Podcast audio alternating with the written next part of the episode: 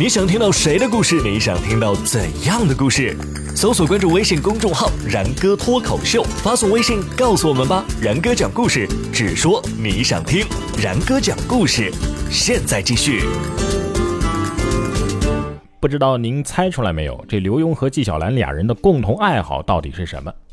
其实这俩人都是文人，这文人嘛，肯定都会用到文房四宝。之前说这俩人关系很铁，没事就写写对联啊，对个对子啊什么的。这么一说呀，大家可能会猜到一二了。这两位都爱好收藏砚台，谁要是得了一个好砚台啊，哎，就拿给对方看，也有时候还相互赠送。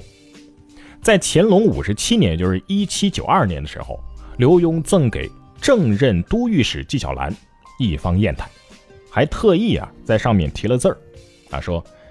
纪云喜欢我的符文砚啊，因而呢，我就把它送给他，而书以铭文，写的什么呢？十里缜密石骨刚，赠都御史写奏章。此瓮此砚真相当 啊！打油诗啊，这是。这在当时啊，也被传为佳话。当时有这么一个人叫蒋士月，也题此砚说：“城南多少贵人居，歌舞繁华锦不如。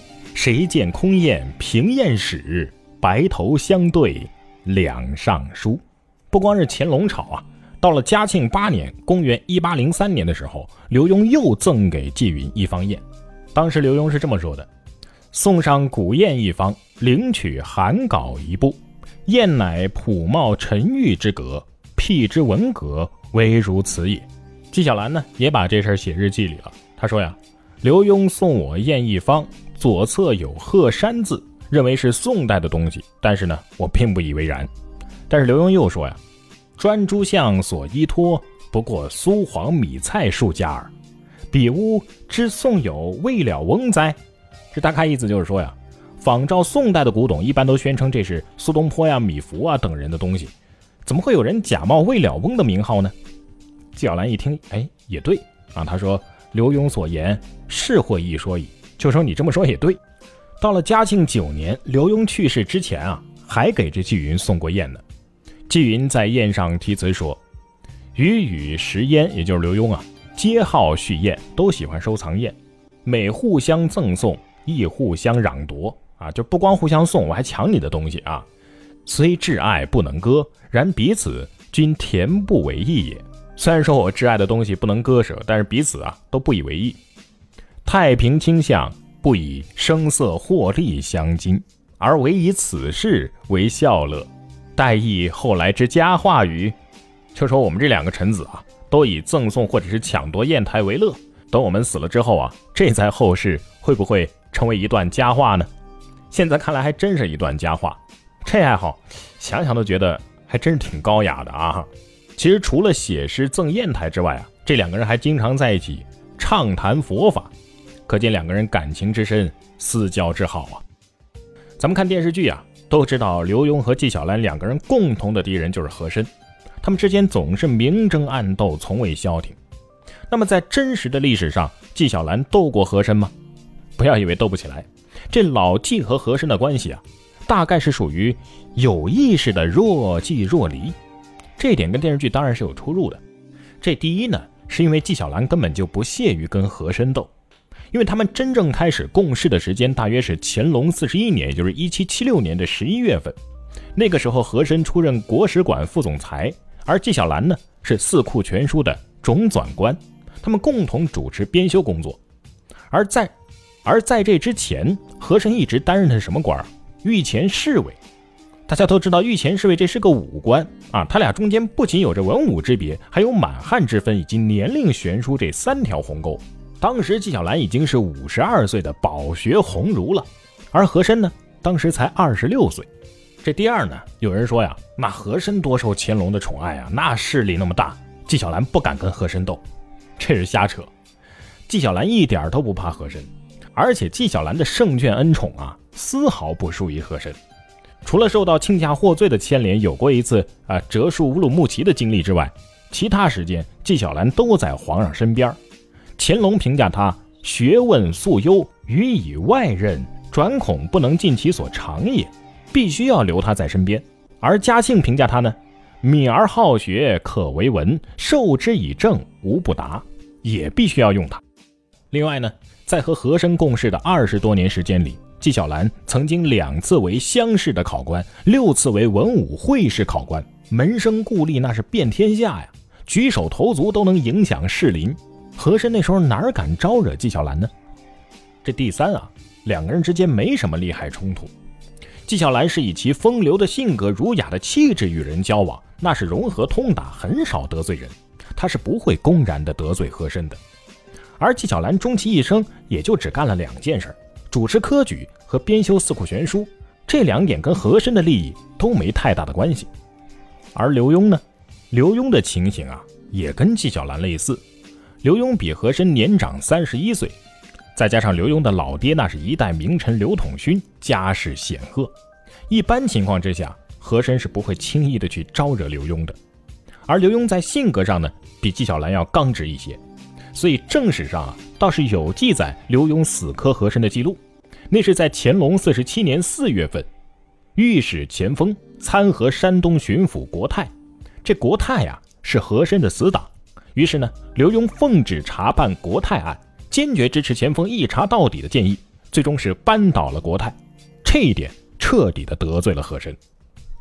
那要说刘墉和纪晓岚都没有真正的去斗和珅，那么和珅到底是被谁给斗倒的呢？有这么一句话，我们都知道啊，和珅跌倒，嘉庆吃饱，那谁受益，谁就有嫌疑呀。嘉庆皇帝肯定是难脱干系了，但是嘉庆有没有帮手呢？啊，总不能随随便便嘉庆就要了和珅的人头吧？总得有人先炮打和珅的司令部，皇帝才能找到借口来拍板决策呀。那么这个先开炮的人是谁呢？种种迹象表明，刘墉还真有可能。虽然之前我们说呀，刘墉回到京城之后改变了自己的处事态度，但是刘墉和和珅呢，一个刚正廉洁，一个巨贪大腐，始终是有矛盾的。从乾隆四十六年开始，刘墉基本上干的都是督察院左御史和吏部尚书的差事。这个差事是专门搞官员风纪和人事考选任免的，这一点跟纪晓岚就不一样了。所以从具体的所管辖的事务上，就跟和珅产生了种种矛盾冲突。但是首位弹劾和珅不法状的人呢，不是刘墉，而是给事中王念孙。但是你注意啊。这个人跟刘墉啊，甚至跟纪晓岚都脱不了干系。这个人是刘墉的老部下，刘墉做督察院左御史的时候，两个人之间貌似还有师生的情谊，而且性格也颇为相似。另外呢，王念孙还是纪晓岚的门生，而纪晓岚我们前面说了是刘墉之父刘统勋的门生，这层关系也不能被忽略。而且大家可能不知道的是，嘉庆皇帝。跟纪晓岚和刘墉之间也有着非常良好的私人关系。嘉庆皇帝非常的尊敬纪晓岚，但是绝对不会跟他讨论军政大事。而刘墉则不同，刘墉有丰富的这方面的经验，所以嘉庆七年，就是公元一八零二年的时候，嘉庆驾幸热河，居然命刘墉留京主持朝政，可见嘉庆帝对刘墉的信任。所以说呀。嘉庆帝对和珅的不满情绪，可能早就有意无意的表现，或者是直接透露给刘墉了。咱们联系起来看，如果不是嘉庆帝授意刘墉要法办和珅，就很难理解这个王念孙哪有这么大的胆量呢？而且乾隆在世的时候，他为什么不上，他为什么不上交弹劾状啊？而非得要等到乾隆去世的第二天，他才跳出来呢？而这年纪轻轻的王念孙，怎么可能知道嘉庆皇帝不待见和珅呢？万一嘉庆也喜欢和珅，他怎么办呢？而且最为关键的一点是，和珅执党营私、擅权纳贿一案，是刘墉等人奉旨具体核查办理的。我们都知道和珅的二十条大罪，这二十条大罪是哪儿来的？都是刘墉和诸王大臣在嘉庆的授意下给梳理出来的。至于乾隆遗诏什么的，那可能只是托词，只要有皇帝的授意，莫须有都能杀头。那这里边有没有纪晓岚的事儿呢？一点都没有。纪晓岚这个时候在干嘛呀？筹办高宗实录馆。高宗是谁呀？乾隆啊。也就是说，他正忙着找地方、找写手，准备帮这乾隆皇帝啊写回忆录呢。他可没工夫参与侦办和珅案。那有人就会问了，那纪晓岚这一辈子就没跟和珅死磕过呀，更谈不上是笑到最后的那个人了。那他这铁齿铜牙不成了摆设了吗？也不尽然啊，只不过这铁齿铜牙咬的对象跟电视剧所演绎的情节那是有着天壤之别。什么叫铁齿铜牙呀？有两个意思，要么是口齿伶俐、学识渊博、辩才一流啊，会辩论；第二个层面的意思啊，不是说口才有多好，而是说这个人认准了一件事儿，那就得把它办成。就第一点来讲，纪晓岚学识渊博不假，但是口齿是否伶俐、辩才是否一流，还真不好说啊。甚至有人说纪晓岚是结巴。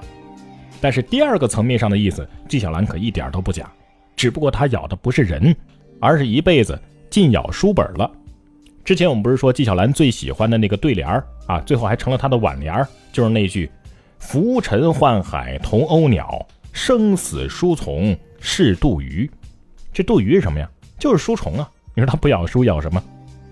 但是这时候有人可能会问了：和珅身为大清朝的高级领导干部，不心系百姓，不服务人民，反而利用手中的权力卖官鬻爵，贪污受贿。聚敛不义之财，这和珅哪来的那么大的胆子啊？大搞特级腐败，他自己心里边有没有心存过敬畏？有没有害怕过谁？有没有收手过呢？咱们下期节目接着来说。天地之间有杆秤，那秤砣是老百姓，撑杆子挑江山，一一而有，你就是定盘的星。什么是傻，什么是情，什么是理，什么是情，留下多少好故事讲给后人听。留下多少好故事讲给那后人听。留下多少好故事讲给那后人听。天地之间。